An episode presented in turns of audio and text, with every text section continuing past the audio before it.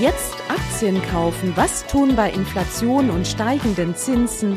Wie tickt die Wirtschaft? Hallo und herzlich willkommen bei Focus Money Talks, dem Podcast mit Heike Bangert und Verena Sepp zu allen Themen rund um euer Geld.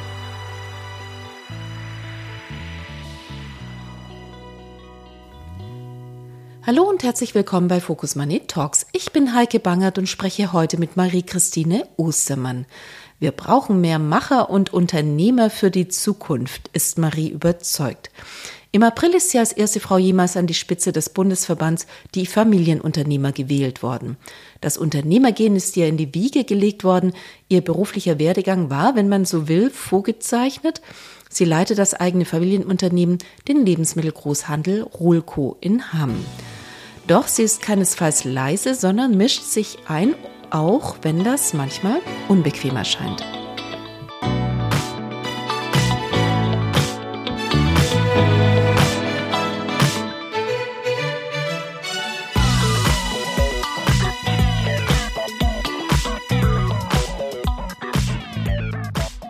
Marie, herzlichen Dank, dass du heute Morgen mit mir Zeit hast, bei Focus Money Talks zu sprechen über Familienunternehmen und über das Unternehmertum in Deutschland als solches. Da gibt's riesige Themen und wir wollen ein paar adressieren. Herzlich willkommen bei Focus Money Talks. Sehr gerne. Herzlichen Dank für die Einladung, Heike. Marie, lass uns ganz kurz über dich sprechen, aber dann wollen wir natürlich gleich über die Inhalte sprechen. Aber über dich, du bist Anfang April an die Spitze des Verbands die Familienunternehmer gewählt worden. Was war dein Antrieb? Warum wolltest du dieses Präsidentenamt? Warum wolltest du das machen? Es gibt zwei Gründe, warum ich sofort zugesagt habe, als die Anfrage kam, ob ich für dieses Amt kandidieren möchte. Zum einen bin ich mit dem Verband aufgewachsen. Schon mein Vater war Bundesvorsitzender von die jungen Unternehmer und seit über 40 Jahren bin ich eigentlich schon ständig bei Veranstaltungen dabei gewesen. Der Verband die Familienunternehmer ist einfach meine Heimat und ich bin emotional sehr stark mit dem Thema Familienunternehmen dadurch schon verbunden. Zum anderen habe ich auch unser eigenes Familienunternehmen hier in Hamm-Westfalen übernommen, ein Lebensmittelgroßhandel mit 200 Mitarbeitern, der dieses Jahr auch 100 Jahre alt wird. Und ich sehe einfach, dass die Aussichten für Familienunternehmen in Deutschland eher schlechter werden, dass wir schlechte Wettbewerbsbedingungen haben und dass wir einfach andere Rahmenbedingungen brauchen, um wieder wirtschaften zu können, innovativ und stark sein zu können und Arbeitsplätze zu schaffen. Und das ist mein Antrieb, mich für die Familienunternehmer zu engagieren und Familienunternehmen eine Stimme in Gesellschaft und Politik zu geben. Da sind wir ja schon mitten im Thema drin. Immer mehr Deutsche zweifeln an der Zukunftsfähigkeit des Landes. Also ich zitiere mal aus einer aktuellen Allensbach-Umfrage. Nur noch 39 Prozent meinen, dass Deutschland in 10 bis 15 Jahren noch zu den führenden Wirtschaftsnationen gehören wird. Und vor fünf Jahren lag der Wert eben noch bei 59 Prozent. Was meinst du, was ist der Grund für den Pessimismus? Ich kann diesen Pessimismus sehr gut nachvollziehen. Seitdem ich selbst Unternehmerin bin und mich auch über den Verband die Familienunternehmer politisch engagiere, sind eigentlich kaum Reformen passiert in Deutschland, die dieses Land irgendwie zukunftsfähig gemacht hätte oder wettbewerbs fähig gemacht hätte. Es fängt an äh, mit dem Bildungssystem, was marode ist und sehr altmodisch. Dann haben wir aber auch in Deutschland mit die höchsten Steuern und auch Sozialabgaben. Wir haben mit die allerhöchsten Energiekosten, eine wahnsinnig hohe Bürokratie für die Menschen. Jetzt natürlich auch noch die starke Inflation. Und äh, wir haben in den letzten Jahren auch kaum Investitionen in die Infrastruktur gesehen. Also das ganze Land ist auch optisch eigentlich ziemlich marode. Ich kann sehr gut verstehen, dass die Menschen Menschen daran zweifeln, dass Deutschland noch eine gute Zukunft hat bei diesen Rahmenbedingungen. In welchen Bereichen hätte ich jetzt gefragt, ist das der Fall? Infrastruktur hattest du schon genannt. Welche sind es noch? Also ein, ein Riesenthema für die Menschen sind natürlich aktuell die extrem hohen Energiepreise. Wir sind durch einen sehr, sehr schweren Winter gegangen. Jetzt sind gerade auch noch die letzten Atomkraftwerke abgeschaltet worden in Deutschland. Das Energieangebot ist also somit nochmal verknappt worden und die Preise sind auch im internationalen Vergleich gesehen sehr, sehr hoch für mittelständische Unternehmen, beispielsweise mindestens doppelt so hoch wie in Amerika oder China. Und wir, wir müssen ja irgendwie auch wettbewerbsfähig bleiben und auch noch Geld haben, um zu investieren oder als, als ganz normaler Mensch einfach Geld haben, um es auch ausgeben zu können oder auch um, um sich ein Haus bauen zu können oder so. Und das ist alles auch durch die Inflation so wahnsinnig teuer geworden. Also das ist ein Punkt, der, der eben sehr, sehr schwierig ist. Wir bräuchten dringend eine Ausweitung des Energieangebotes in Deutschland, dass die Preise nachhaltig runtergehen und wir da wieder wettbewerbsfähig sind. Aber äh, das passiert aktuell ja leider nicht. Wir bräuchten den Emissionshandel, der im Prinzip den Teilnehmern des Marktes freie Hand lässt, welche Technologien entwickelt werden oder welche Lösungen gefunden werden, um günstige Energiepreise anbieten zu können. Aber Deutschland wird aktuell planwirtschaftlich gemanagt. Es gibt viele Verbote. Beispielsweise sollen faktisch ab nächsten Jahr ja nur noch äh, Wärmepumpen erlaubt sein, aber Gas- und Ölheizungen ganz verboten verboten sein und das in einem krass schnellen Tempo, so dass man als Unternehmen, aber auch als Privatmensch gar keine Zeit hat, sich da vernünftig drauf vorzubereiten. Also dieser, dieser Weg ist einfach äh, viel zu, viel zu schnell und nicht gut vorbereitet, nicht nachhaltig. Lass mich mal kurz dazwischen fragen. Also der Gaspreis ist ja jetzt auf 30 Euro wieder zurückgegangen. Ist das so ein Zwischending? Und auf der anderen Seite dieses umstrittene Wärmepumpengesetz, sage ich jetzt mal, Austausch-Wärmegesetz, das wird ja immer noch diskutiert und in Facetten angepasst, weil Kritik von vielen Seiten eben kam. Siehst du die Möglichkeit, also auch was den Gaspreis anbetrifft, dass man doch ein bisschen schwärzer malt, als es derzeit ist? Das glaube ich persönlich jetzt nicht, denn der nächste Winter steht erstmal noch bevor und diese Energiekrise ist nach wie vor nicht gelöst. Ich weiß, wie, wie ein Markt funktioniert. Wenn das Angebot ausgeweitet wird und eben auch da ist, auch überzeugend da ist, dann sinken die Preise. Und ich weiß jetzt noch nicht so ganz, wie Deutschland ehrlich gesagt nächstes Jahr durch den Winter kommt, weil ja, wie gesagt, auch die Atomkraftwerke jetzt komplett abgeschaltet worden sind. Ich persönlich finde es zwar längerfristig gesehen auch richtig, aus der Atomkraft auszusteigen, aber eben jetzt zum aktuellen Augenblick noch nicht, weil einfach das Energieangebot insgesamt noch gar nicht sicher ist. Und es wird die ganze Zeit gesagt, dass, äh, dass äh, der, die Energieversorgung im nächsten Winter auch überhaupt noch nicht sicher ist. Und ich glaube, das Letzte, was Unternehmen und auch Endverbraucher aktuell brauchen, ist wieder so ein Winter, wo vielleicht die Energiepreise massiv steigen, wo man Sorge haben muss vor Blackouts. Stattdessen brauchen wir wirklich Verlässlichkeit und, und wieder auch Vertrauen in Deutschland in unser Wirtschaftssystem, aber auch in die Energieversorgung. Und äh, statt Verbote und planwirtschaftlichen Vorgaben der Regierung wäre es wirklich wichtig, viel schneller auch, auch in Deutschland einen Emissionshandel einzuführen, der eben technologieoffen ist und auch sektorübergreifend. Durch den Preis äh, würde, würde ja die fossile Energie auf jeden Fall teurer werden, aber alle Marktteilnehmer hätten die Möglichkeit, selbst Innovationen zu entwickeln, selbst Lösungen zu kreieren und am Markt wettbewerbsfähig anzubieten, um dann wirklich zu nachhaltig besten Lösungen zu kommen. Denn dass jetzt beispielsweise nur die Wärmepumpe die Lösung sein soll, das denkt vielleicht aktuell Herr Habeck, aber das muss ja gar nicht so sein. Es ist ja viel besser, wenn ganz, ganz viele Menschen am Wirtschaftsgeschehen teilnehmen und alle ihre Ideen und Gedanken einbringen. Und das ist über einen Emissionshandel eben möglich. Marie, lass uns doch mal über die CO2-Bepreisung, die ja letztlich auch von der EU eingeführt worden ist und inzwischen anläuft. Das ist ja mehr, als man bislang hatte. Man hatte dieses System in Deutschland mit Preisen, die den Markt nicht berührt hatten, aber inzwischen läuft das ja.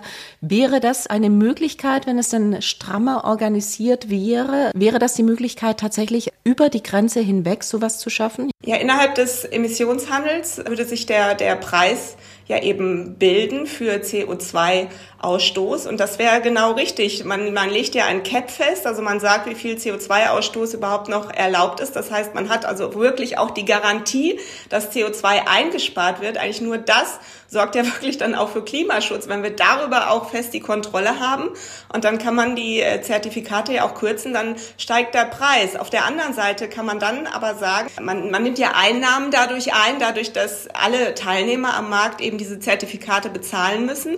Und dann kann man kann darüber dann auch wieder einen sozialen Ausgleich schaffen in den Bereichen, wo dann vielleicht beispielsweise Energie dann auch wieder sehr teuer werden würde, dass auch jeder Mensch in Deutschland sich das dann auch nach wie vor leisten kann. Aber über den Emissionshandel hat man eben die Garantie, dass wirklich CO2 garantiert eingespart wird. Genau, das gibt es ja eigentlich schon. Um das nur noch mal klar zu machen, genau. Genau. Mhm.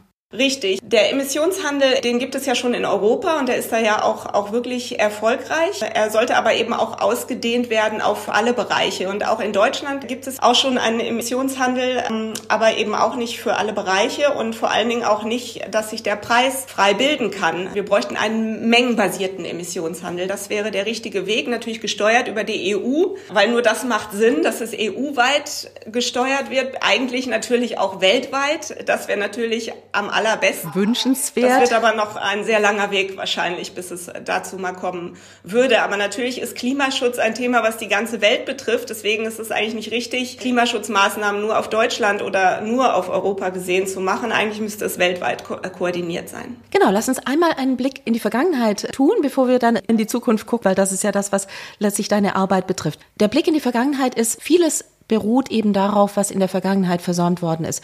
Was war das, was wir in der Vergangenheit zu wenig hatten? Oder hatten wir zu viele Krisen zu managen, um tatsächlich die Weichen in die Zukunft zu stellen? Also wenn ich mich jetzt mal zurückerinnere, wann die letzten Reformen in Deutschland stattgefunden haben, die dieses Land äh, im Bereich Wettbewerb nach vorne gebracht hätten, da gab es 2008 eine Unternehmenssteuerreform, die richtig war, und 2009 wurde die Schuldenbremse beschlossen, was auch wichtig ist für unsere Zukunftsfähigkeit. Aber danach äh, kamen keine Reformen mehr, die dieses Land wettbewerbsfähig gemacht hätten. Ich kann mich erinnern an die Griechenland-Rettung und den Einstieg in die Schuldenvergemeinschaftung in Europa. Ich kann mich erinnern an die überstürzte Energiewende, die 2011 äh, beschlossen wurde. Ich kann mich erinnern, dass der Mindestlohn eingeführt wurde, aber eben auch mit dem Mindestlohn-Dokumentationspflichtengesetz, was sehr viel Bürokratie verursacht hat. Es kam die Rente mit 63. Es wurde zwar auch über die Rente mit 67 gesprochen, aber in meiner Unternehmensrealität sehe ich eigentlich fast nur die Rente mit 63, die auch wahnsinnig teuer ist und jeden Monat ungefähr Deutschland drei Milliarden Euro kostet. Es kam die äh, Flüchtlingskrise 2015. Ja, die Probleme haben wir heute nach wie vor auch noch. Es wurde nichts äh, strukturell angegangen, dass man sagen kann, wir haben jetzt beispielsweise ein wettbewerbsfähiges Einwanderungssystem, dass eben qualifizierte Menschen aus dem Ausland gerne zu uns kommen. Es gibt aber auch keine Sozialversicherungssysteme, die nachhaltig finanzierbar sind, auch für die junge arbeitende Generation beispielsweise unser Steuersystem ist nicht wettbewerbsfähig. Wir haben mit die höchsten Unternehmenssteuern überhaupt und auch äh, für die privaten Menschen sind wir nach Belgien das Land, was die höchsten Steuern und Abgaben im Durchschnitt hat beispielsweise. Wir haben höchste Bürokratie. Nach dem Mindestlohndokumentationspflichtengesetz waren es ja weitere bürokratische Gesetze, die da kamen, wie Nachweisgesetz, wie Nachhaltigkeitsberichterstattung, die Grundsteuer und äh, so viele Lieferketten, Sorgfaltspflichten, Dokumentationsgesetze, also so viele, so viele bürokratische Lasten auch. Da wurde nichts an strukturellen Reformen in Angriff genommen für die Wettbewerbsfähigkeit und Zukunftsfähigkeit unseres Landes, sondern leider die letzten 14 bis 15 Jahre sehr teure Maßnahmen, die aber eigentlich nur Belastungen darstellen. Woran liegt es? Hat das an den vielen Krisen gelegen? Sind Politiker nicht mehr in der Lage, ich frage jetzt mal wirklich, was ist deine Meinung, ist vielleicht einfach auch eine persönliche Meinung, in der Lage tatsächlich, wenn das Krisenmanagement nach außen ist, wir hatten auch viele Krisen, ne? gar keine Frage, auch äh, gerade die Merkel-Regierung, du hattest schon erwähnt, Eurokrise und, und, und, da muss einiges gemanagt werden. Aber wie es wurde, eben sehr viel verpasst für das Land intern die Weichen in die Zukunft zu stellen? Zum einen denke ich, ist es wirklich so, dass nicht alle, aber viele Politiker eher einen kurz- bis mittelfristigen Blick haben über eine Wahlperiode von vier Jahren. Und das ist natürlich immer der einfachere Weg, der auch im Zweifel öfter mehr Wählerstimmen bringt wenn ich einfach viel Geld in die Hand nehme und damit versuche, die Probleme zu lösen. Beispielsweise so eine Griechenland Rettung, nur um, um ein Beispiel äh, zu nennen. Aber das ist ja keine Langfristlösung. Es bräuchte ja strukturelle Reformen, dass, dass Länder oder Menschen oder auch Firmen eigenverantwortlich aus eigener Kraft in der Lage sind, ihre Zukunft zu formen. Und da sind wir gleich beim zweiten Grund. Ich äh, habe den Eindruck, dass viele Politiker ein großes Misstrauen haben in eine Marktwirtschaft, in eine freie Marktwirtschaft, in der, der Menschen durch eigene Entscheidungen und durch eigene Verantwortung agieren können. Ich habe den Eindruck, dass viele Politiker sehr linksorientiert sind und lieber die Entscheidungen für die, für die Menschen treffen und ihnen viele Entscheidungen gerne abnehmen, was im, im ersten Moment ja oft auch der einfachere Weg ist. Aber es wäre eigentlich richtig, die Menschen zu stärken, dass sie ihr Leben selbst in die Hand nehmen können. Beispielsweise auch äh, unser Bildungssystem. Wenn ich jetzt wieder gelesen habe, dass 25 Prozent der Grundschüler noch nicht mal mehr richtig lesen können. Und das ist ja im Prinzip keine neue Meldung. Äh, die ersten schlimmen Nachrichten bezüglich PISA-Studien sind schon Anfang der 2000er Jahre äh, zu uns gekommen. Und seitdem hat sich nichts geändert. Und äh, wir müssten wirklich strukturelle Reformen angehen, dass sich, ja, die,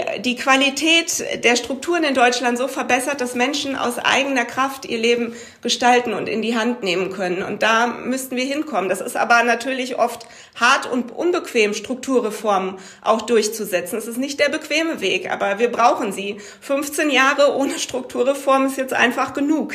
Ich glaube, du hast einen ganz wichtigen Punkt angesprochen, äh, weil es geht tatsächlich ja darum, dass innerhalb der Krise Politik Menschen unterstützen in dem Moment irgendwie, wo es richtig klamm wird. Wir hatten das gesehen in der Energiekrise im Herbst, als die Unsicherheit eben deutlich größer war, als es jetzt noch ist. Wir sprechen ja inzwischen schon wieder über Energiekrise, weil sie immer noch bestehend ist. Man sieht die Gelbwesten in Frankreich, man sieht das System in den USA und man sieht eben, dass viele Politiker der Bevölkerung eben das auch nicht zutrauen und dass Menschen tatsächlich eben auch nach so viel vielen Krisen entsprechend empfindlich reagieren. Es ist schon ein Dilemma, das eben schwer zu lösen ist, oder? Ja, das ist richtig. Nur der bisherige Weg, der ist einfach nicht nachhaltig. Es gab viele Krisen jetzt. Nehmen wir einfach mal die Corona-Pandemie, die natürlich sehr schwer war für uns alle und äh, die Lösung war, die präsentiert wurde, wurde von den Politikern, also diese Message war, wir retten jeden und alles. Es, es gibt viele Hilfen für alle Menschen, auch, auch für Unternehmen. Die gleiche Botschaft wurde jetzt verbreitet in der Energiekrise oder gerade auch, auch jetzt beispielsweise mit dem Industriestrompreis, wobei der ja nicht für alle Unternehmen gelten soll, sondern nur für eine kleine Auswahl, zwar an sehr großen Unternehmen, aber es sind nur 2000 von 40.000 Industrieunternehmen in Deutschland, die äh, das, diese Förderung erhalten würden. Also unsere Bundesregierung versucht immer wieder über große Rettungspakete alles und jeden zu retten. Nur das ist natürlich überhaupt nicht nachhaltig. Und es ist auch nicht fair, wenn wir jetzt diesen Industriestrompreis nehmen, denn diese ganzen Subventionen und Hilfen, die müssen ja erwirtschaftet werden, auch wenn dieses Wort für viele Politiker leider ein, ein Fremdwort ist. Und wir brauchen einfach Rahmenbedingungen in Deutschland, dass jedes Unternehmen unabhängig von Branche und Größe in der Lage ist, wieder Wertschöpfung zu machen, wieder Geld zu erwirtschaften, um aus eigener Kraft stark zu sein. Es ist nicht richtig zu sagen, wir retten alle Menschen, egal jetzt ob Privatpersonen oder Unternehmen, mit viel Geld, sondern wir müssen dahin kommen, dass die Menschen aus eigener Kraft in der Lage sind, ihr Leben zu meistern oder auch ihre Unternehmen zu führen. Alles andere wäre nicht nachhaltig. Und wir müssen diesen Begriff Nachhaltigkeit im, im gesamten Leben ganzheitlich denken, auch aus finanzieller Perspektive, nicht nur allein aus Klimaschutzgründen.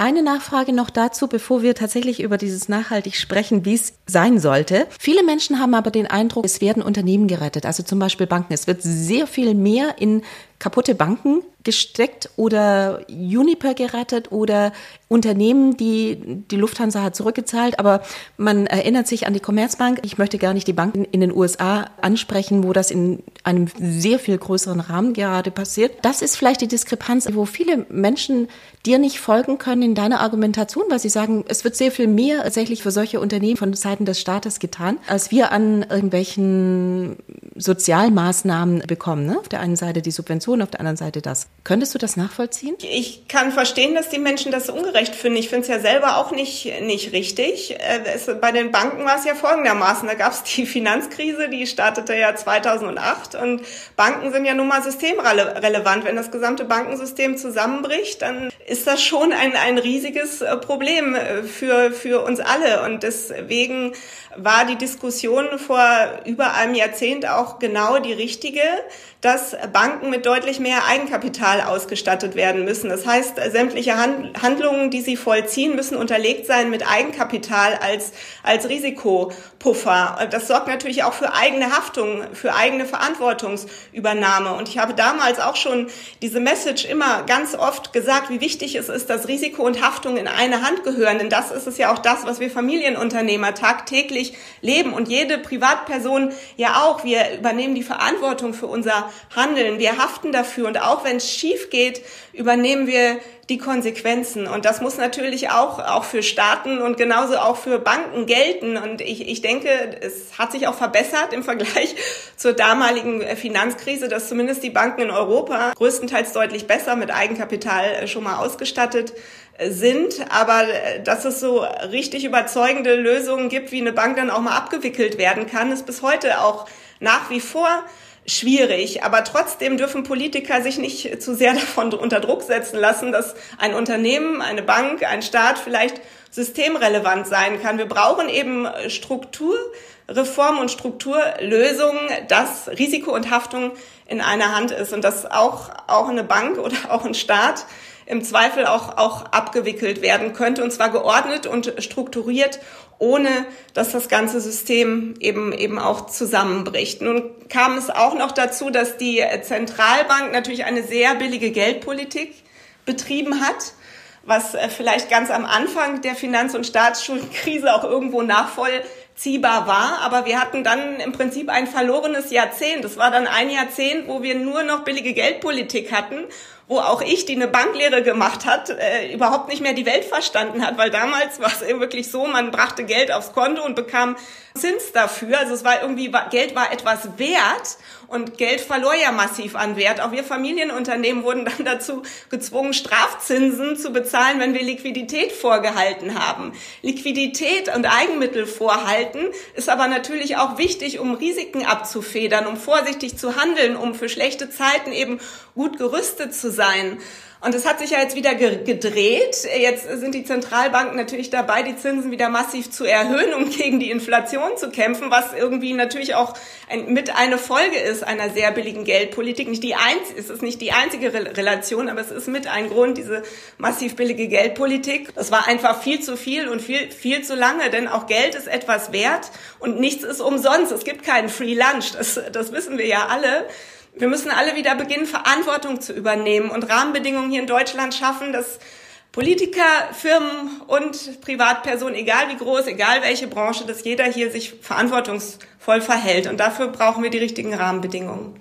Genau, Stichwort Zombie-Unternehmen. Wir werden wahrscheinlich noch ein paar mehr Firmenpleiten sehen, weil viele Unternehmen sind tatsächlich eben auch entstanden in der letzten Zeit mit sehr viel Geld, das nichts wert war in dem Sinne, ja, wo sich dann eben jetzt zeigt, dass manche Geschäftsmodelle das auch nicht sind, oder? Ja, das ist, ist natürlich richtig. Es ist wirklich so, dass die Zinsen natürlich extrem günstig waren. Es war sehr einfach, Kredit aufzunehmen, aber man muss halt immer vorsichtig bleiben, egal ob man jetzt ein Staat ist oder ein Unternehmen und es nicht zu sehr übertreiben mit der Aufnahme äh, von Schulden. Man muss genau abwägen, ob man das wirklich stemmen kann, ob das ob das Risiko, äh, so wie man das kalkuliert, ob das vertretbar ist und, und wirklich auch Verantwortung übernehmen. Und ich meine, damals, vor über zehn Jahren, war es normal, dass man eben auch äh, Zinsen bezahlt hat, auch, auch für Kredit. Und jetzt müssen sich manche erstmal wieder daran gewöhnen, dass es jetzt wieder so ist.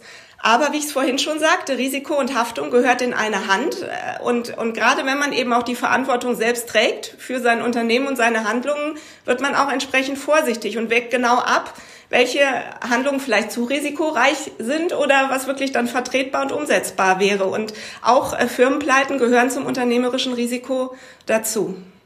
Was können Unternehmen und was können Politiker? Was kann Herr Scholz, Herr Habeck, alle, was können die von Familienunternehmern und Familienunternehmen lernen? Wenn Familienunternehmen in einer schwierigen Zeit sind. Gut, das ist Dauerzustand, die schwierigen Zeiten aktuell. Aber äh, bei Familienunternehmen ist es so, dass man dann wirklich intern fragt, was können wir besser machen? Was können wir reformieren? Wo können wir Prozesse ändern, dass wir vielleicht hohe Kosten einsparen oder dass wir nachhaltiger agieren, dass wir nicht so viel Energie verbrauchen, ähm, dass wir Mitarbeiter halten können. Also es ist wirklich diese langfristige Perspektive, dass man als Familienunternehmer das Ziel hat, das Unternehmen gut bestellt an die nächste Generation abzugeben und dass die Zukunft der jungen Generation mal besser sein soll als die eigene. Und ich finde, das vermisse ich doch sehr bei unseren Politikern und ich fordere wirklich, dass wir jetzt Strukturreformen brauchen. Nehmen wir ein anderes Beispiel nochmal. Unser Rentensystem, das absolut nicht nachhaltig ist. Es muss finanzierbar bleiben, auch für die jüngere Generation.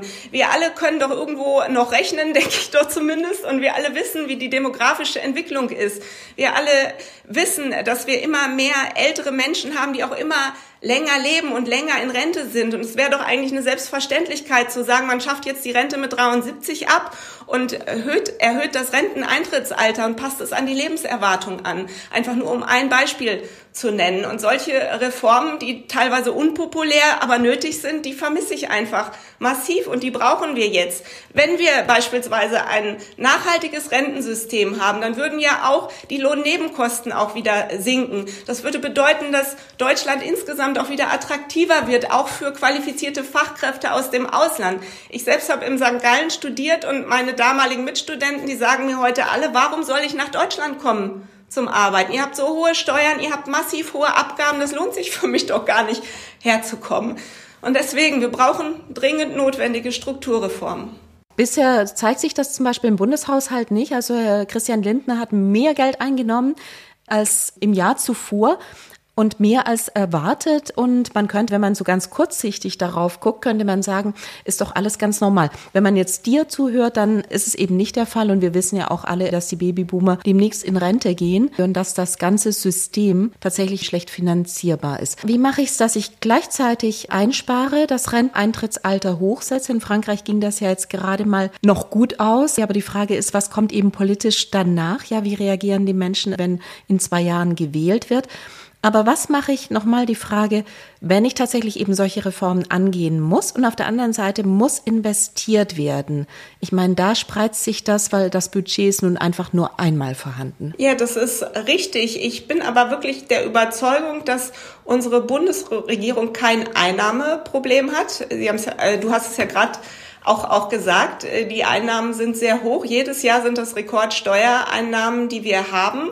Auf der anderen Seite wird aber da nicht geguckt und gefragt, was können wir eigentlich an den Ausgaben ändern? Sind die Ausgaben so, dass sie wirklich effizient eingesetzt werden und auch effektiv.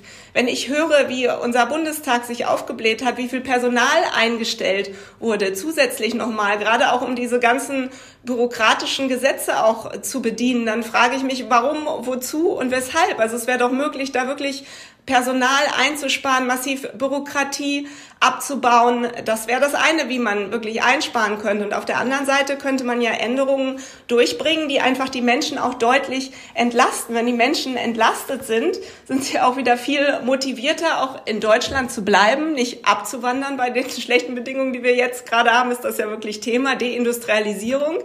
Sie sollen ja eben hier bleiben. Und wenn wir die Aussicht hätten, dass beispielsweise die Steuern nicht weiter steigen würden, wie wieder aktuell Diskussionen um Erbschaftssteuer, um Vermögenssteuer beispielsweise, sondern wenn die Steuern vielleicht auch gesenkt würden für die Menschen und auch die Abgaben sinken würden, dadurch, dass wir unsere Sozialsysteme reformieren, dann äh, würde ja auch wieder deutlich mehr, mehr Nachfrage entstehen. Die Unternehmen hätten wieder deutlich mehr Mut auch zu investieren, was wir dringend brauchen, auch für für Innovationen, auch beispielsweise um große Probleme wie die Klimakrise zu lösen. Und das wäre einfach der richtige Weg. Strukturreformen, die das Wachstum fördern und auf der anderen Seite genau zu gucken, was können wir einsparen an unseren Ausgaben im Bundeshaushalt, die einfach nicht, nicht effizient und auch nicht wirkungsvoll sind. Bisher ist ja der Aufstieg durch Bildung und Leistung eigentlich letztlich das Kernversprechen der sozialen Marktwirtschaft, wird aber nicht eingehalten, oftmals nicht eingehalten. Also die Durchlässigkeit ist in Deutschland sehr, sehr gering. Das hängt natürlich mit diesem Bildungssystem zusammen, das du äh, beschreibst, aber das hängt auch zusammen mit diesem sozialen System. Wie kann es geändert werden, dass ein ich sag mal, ein Kind aus einem Arbeiterhaushalt die gleichen Chancen hat wie ein Kind aus einem Akademikerhaushalt oder aus einem Unternehmerhaushalt? Also äh, zum einen wäre es wirklich erstmal wichtig, unser Bildungssystem entsprechend zu reformieren. Es wird unglaublich viel an Themen unterrichtet. Gleichzeitig, wie, wie überall in ganz Deutschland, ist halt massiver Fachkräftemangel. Es ist schwierig genug, Lehrer zu haben. Also man sollte sich vielleicht auch erstmal auf die wirklich wichtigen Themen fokussieren, nämlich dass Kinder erstmal vernünftig lesen, schreiben und rechnen können. Dafür ist es unglaublich wichtig, finde ich, dass, dass Kinder auch in die Kita gehen können.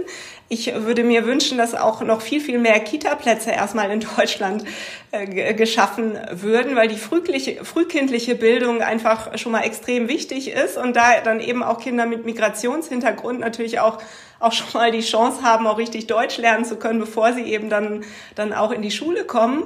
Und dann wäre es natürlich auch wichtig, eben nicht diesen Wunsch zu haben, dass alle gleich sein müssen. Das ist ja so diese Vorstellung, gerade auch von linken und grünen Politiker, alle Menschen müssen irgendwie, irgendwie gleich sein. Wir müssen einfach auch mal sehen, dass Menschen unterschiedlich sind. Jedes Kind hat ein Talent, aber jedes Kind ist auch unterschiedlich und es können nicht alle über einen Kamm geschoren werden. Wir können nicht einfach ständig versuchen, immer nur Schwächen auszugleichen und alle gleich zu machen, sondern wir müssten auf die individuellen unterschiedlichen Talente der Kinder eingehen. Dafür wäre es aber auch wichtig, dass äh, die Persönlichkeitsentwicklung in den Schulen gefördert wird, dass Kinder lernen, wie sie Selbstvertrauen aufbauen können, wie sie mutig sein können, wo sie eigentlich ihre Stärken haben. Und dann müsste die Schule natürlich auch viel realitätsnäher sein. Also ich selbst habe schon eigentlich nichts über das echte Leben draußen gelernt oder nur ganz wenig. Und ich habe den Eindruck, dass es auch heute wirklich noch so ist. Also welches Kind oder welcher Jugendliche lernt denn in der Schule, was ist ein Markt, was ist ist Angebot, was ist Nachfrage, wie entwickelt sich ein Preis, was ist eine Aktie, was ist eine GmbH, was sind eigentlich Zinsen, wie kann ich mir ein eigenes Vermögen eigentlich selbst aufbauen oder wie kann ich ein Unternehmen gründen. Das wird alles nicht unterrichtet. Ich habe selbst im Jahr 2015 die Initiative ergriffen und habe mit anderen Unternehmen ein Non-Profit-Unternehmen gegründet. Die Initiative Startup Teens, die Jugendlichen ermöglicht, unabhängig vom sozialen Background, unabhängig von den Eltern oder auch vom Schulsystem, das sie bisher durchlaufen haben, unternehmerisches Denken und Handeln lernen zu können. Genau, da wollte ich gerade, da, darauf wollte ich eigentlich raus. Du erzählst es ohnehin schon. Wie läuft das? Was macht ihr da? Wer kann sich bewerben und was wird daraus? Startup Teens ist entstanden durch die Idee, dass es möglich sein muss, dass jedes Kind unternehmerisches Denken und Handeln lernen muss in Deutschland, um einen eigenen Karriereweg zu gehen, auch ganz unabhängig von eigenem Elternhaus. Denn es ist ja wirklich tatsächlich so in Deutschland, dass man meistens das wird, was die Eltern sind. Das muss ja gar nichts Schlechtes sein. Aber wir wollten unbedingt zur Chancengleichheit, zur Chancengerechtigkeit auch beitragen, dass jedes Kind seine Ziele individuell verfolgen kann. Und Startup Teens ist eine digitale Plattform, wo Kinder sich kostenlos Videos anschauen können, produziert von The Simple Club. Das sind ja die absoluten Rockstars der Online-Nachhilfe für, für, Schülerinnen und Schüler. Die haben sehr viele Videos für Startup-Teams produziert, wo erklärt wird, wie Unternehmertum funktioniert. Also wie entwickle ich überhaupt eine eigene Geschäftsidee? Wie baue ich die auf? Wie finde ich eigentlich ein Team an Mitstreitern? Oder ist es besser, das alleine zu machen? Wir sind der Meinung, meistens ist es besser, sich äh, Gleichgesinnte zu suchen, weil der Weg gemeinsam immer einfacher ist, als wenn man ganz alleine geht. Wie baue ich mir eine Webseite beispielsweise oder wie finde ich auch Mentoren? Wir haben inzwischen auch über die Webseite von Startup Teens einen Zugang äh, gebaut mit über 1000 Mentorinnen und Mentoren für die Jugendlichen. Denn es ist natürlich so, dass Deutschland ein Angestelltenland ist. Wir haben hier nur 3,5 Millionen Selbstständige, die in diesem Land leben. Das heißt, die meisten Kinder und Jugendliche haben einfach keinen Kontakt zu Unternehmern oder, oder Menschen, die sehr unternehmerisch geprägt sind. Und am besten funktioniert die Begeisterung für ein unternehmerisches Thema natürlich über die Menschen, die das selbst jeden Tag leben und die Erfahrungen auch haben. Deswegen braucht es dringend Mentoren für die Kinder. Und äh, so haben sie eben auch einen, einen Zugang über Startup-Teams zu sehr vielen Mentoren. Sie können bei einer Challenge mitmachen, wo sie ihre eigene Geschäftsidee über ein Video einreichen und in sieben Kategorien jeweils 10.000 Euro Startkapital für ihre Geschäftsidee gewinnen können. Und sie können auch sehr viele Events in ganz Deutschland oder auch digital besuchen, um sich inspirieren zu lassen. Das sind nur einige Bausteine von Startup Teens. Das hört sich super an. Ich gehe jetzt mal davon aus, es ist aber kein Spiegelbild für die Gesamtgesellschaft. Was sagt die Generation Z? Die gilt hier, also ich sag mal, es ist Vorurteil und ich äh, sage nur, was ich lese, verwöhnt und fordernd. Wie würdest du sagen, wie ist dieses Vorurteil entstanden und was machen die anders? Wenn du nach Start-up-Teens guckst, dann sind das sicherlich Kinder, die, die da sehr engagiert an die Sache rangehen. Ja, also na, natürlich ist die jetzige Generation Z eine Generation, die hier in Deutschland in, in wirklich großem Wohlstand insgesamt allgemein betrachtet aufgewachsen ist und alle Möglichkeiten dieser Welt heutzutage hat. Dazu kommt dieser massive Fachkräftemangel, den es ja nun mal gibt. Bis zum Jahr 2030 werden fünf Millionen Fachkräfte eben fehlen. Und die junge Generation, die jetzt nachkommt, hat also alle Möglichkeiten dieser Welt. Alle Firmen rollen denen den roten Teppich aus. Jeder wirbt um die Jugend, um Fachkräfte. Also äh, natürlich, die, die haben so viel Wahlmöglichkeiten. Das ist äh, vielleicht der Unterschied äh, zu anderen Generationen. Ansonsten stelle ich aber fest, dass das keine verwöhnten Menschen sind, sondern Menschen, die auch hungrig auf die Zukunft sind, die auch Lust haben äh, zu gestalten. Und äh, es gibt eine wirklich aussagekräftige Umfrage aus 2021. Da sagen fast die Hälfte der jungen Menschen zu YouGov im Alter von 16 bis 24 Jahren, dass sie sich auch wünschen würden, ihr eigenes Unternehmen zu gründen und aufzubauen, dass sie sich aber durch Schule und Ausbildung überhaupt nicht dazu befähigt fühlen. Also ich habe schon den Eindruck, dass das äh, größtenteils Menschen sind, die wirklich was leisten wollen und Lust darauf haben, die aber natürlich durch Schule und Ausbildung dazu auch befähigt werden müssten, was ja eigentlich selbstverständlich wäre für eine Gesellschaft wie hier in Deutschland. Bei dir würde ich mal sagen, war es natürlich ganz einfach, weil du bist in einem Unternehmerhaushalt groß geworden. Für dich war das letztlich das, was du jeden Tag gesehen hast. Ist es tatsächlich so und gab es gar keine andere Möglichkeit als die, die, den Weg, den du eingeschlagen hast? Genau, ich bin von klein auf sehr geprägt worden natürlich. Ich kann mich an meine Urgroßmutter erinnern, die dieses Unternehmen sehr stark auch geprägt hat. Sie war mein großes Vorbild und und äh, schon im Alter von vier Jahren habe ich sehr zu ihr aufgeschaut. Dann natürlich auch mein Vater, der mich großgezogen hat und mich, als ich klein war, auch oft ins Unternehmen mitgenommen hat.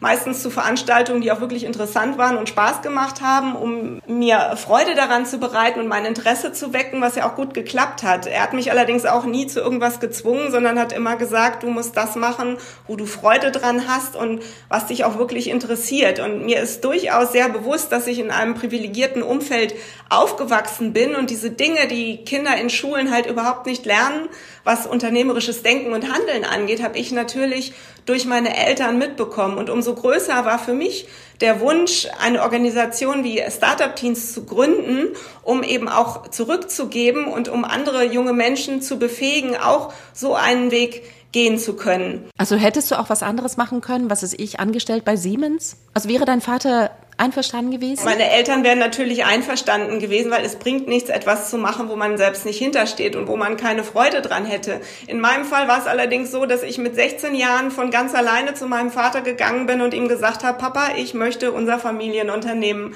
in die Zukunft führen. Und da hat er sich natürlich sehr gefreut, aber er hat gesagt, Mensch, du bist 16, also machst jetzt erstmal Schule zu Ende und dann guckst du mal weiter, machst vernünftig äh, mal eine Ausbildung oder gehst studieren, was auch immer dir Freude macht. Und ich habe erst mein Abitur gemacht, dann habe ich eine Banklehre gemacht, was für mich einfach sehr wichtig war, um, um mal die Arbeitswelt kennenzulernen, auch um zu lernen, wie man mit Geld umgeht. Äh, dann habe ich mich äh, für Studiengänge beworben, bin an, in St. Gallen angenommen worden, habe dort Betriebswirtschaftslehre studiert, habe äh, viele Praktika im Ausland gemacht, denn mir war immer klar, ich komme später nach Hamm zurück und übernehme hier unser Familienunternehmen. Und äh, dann habe ich noch bei Aldi Süd in München gearbeitet, habe dort äh, Führung gelernt, aber auch Lebensmittelhandel von der Pike auf. Und dann bin ich mit 28 Jahren in unserem Familienunternehmen eingestiegen als geschäftsführende Gesellschafterin. Siehst du 28 Jahre und auch noch Frau? Wie bei den Familienunternehmen sind noch vergleichsweise weniger Frauen als in den großen Konzernen. Was ist das Problem und hast du irgendwie das Thema mit der gläsernen Decke? Ist da irgendwas, wo du sagst, als Frau wird man dann doch in Männergremien erstaunt angeguckt? So in meinem Fall war es jetzt so, dass ich immer völlig akzeptiert war. Äh, Im eigenen Unternehmen hat mein Vater das auch sehr gut gemacht. Gut, ich kam natürlich exzellent vorbereitet in unser Unternehmen, war sofort dann geschäftsführende Gesellschafterin und hatte auch Unternehmensanteile. Das heißt, es war immer klar, ich bin die zukünftige Chefin, ich führe das Unternehmen in die Zukunft.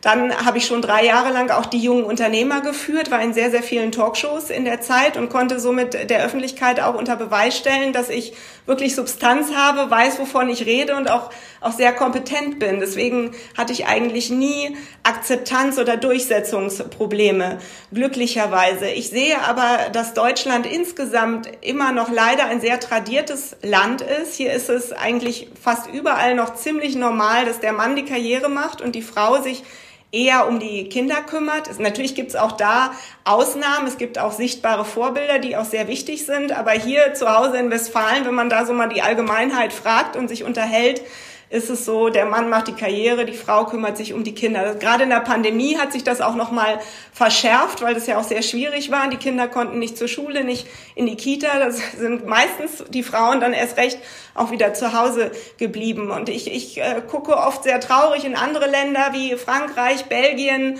Luxemburg, wo irgendwie das Schul- und Bildungs- und Kitasystem so perfekt funktioniert. Es ist vollkommen selbstverständlich dort, dass eben alle, Kinder von morgens früh bis äh, zum Abend in der Kita oder in der Schule sind. Die, die sind auch alle, alle mindestens genauso glücklich wie hier. Also es ist jetzt nicht so, dass alle tot unglücklich sind, weil das Kind halt in der, in der Kita jetzt betreut wäre, schon, schon im Alter von einem Jahr oder so. Aber da ist es halt einfach selbstverständlich. Und hier nicht.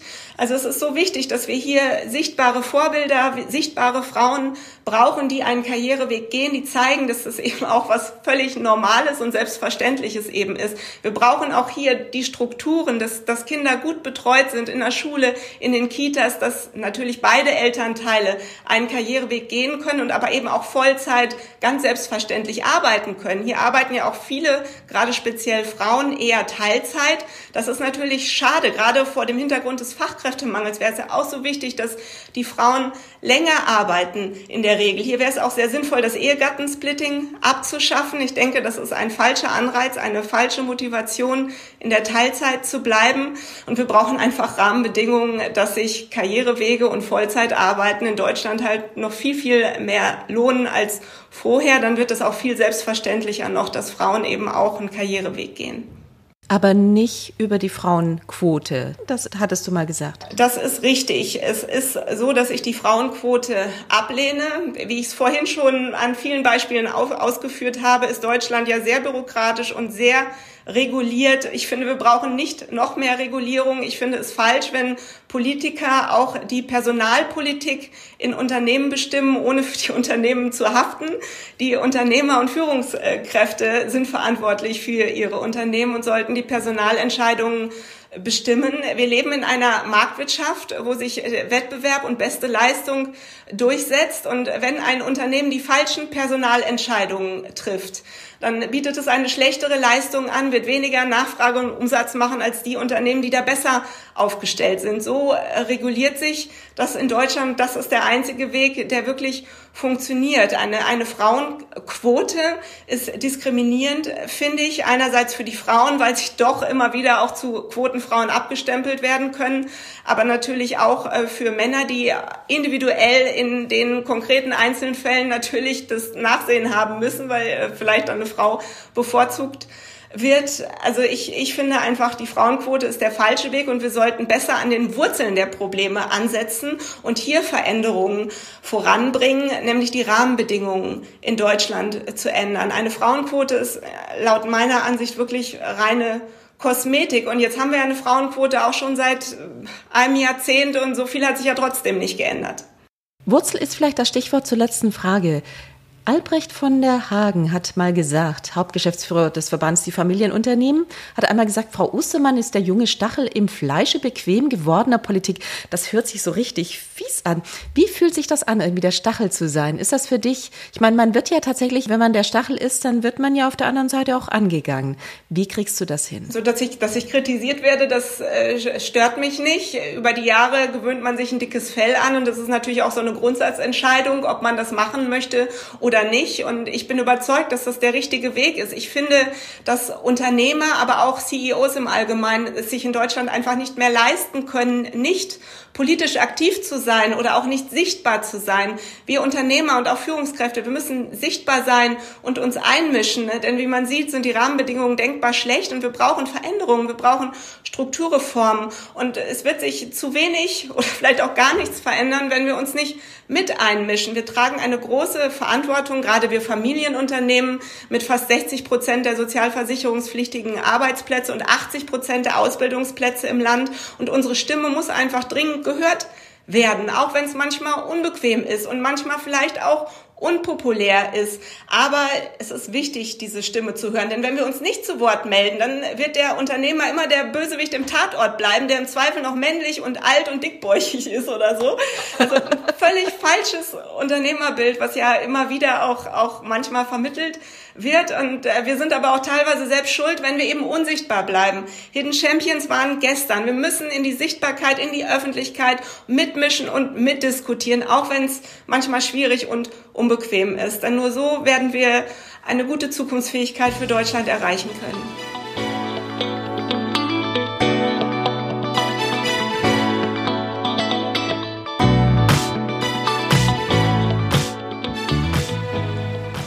Der junge Stachel im Fleische bequem gewordener Politik. Autsch, das hört sich ganz schön schmerzhaft an. Aber so muss es wohl auch sein, wenn man eben einen solchen Auftrag verspürt, wie Marie-Christine Ostermann. Damit sind wir am Ende der 38. Episode von Focus Money Talks angelangt. Euch vielen Dank fürs Zuhören und allen eine schöne Woche.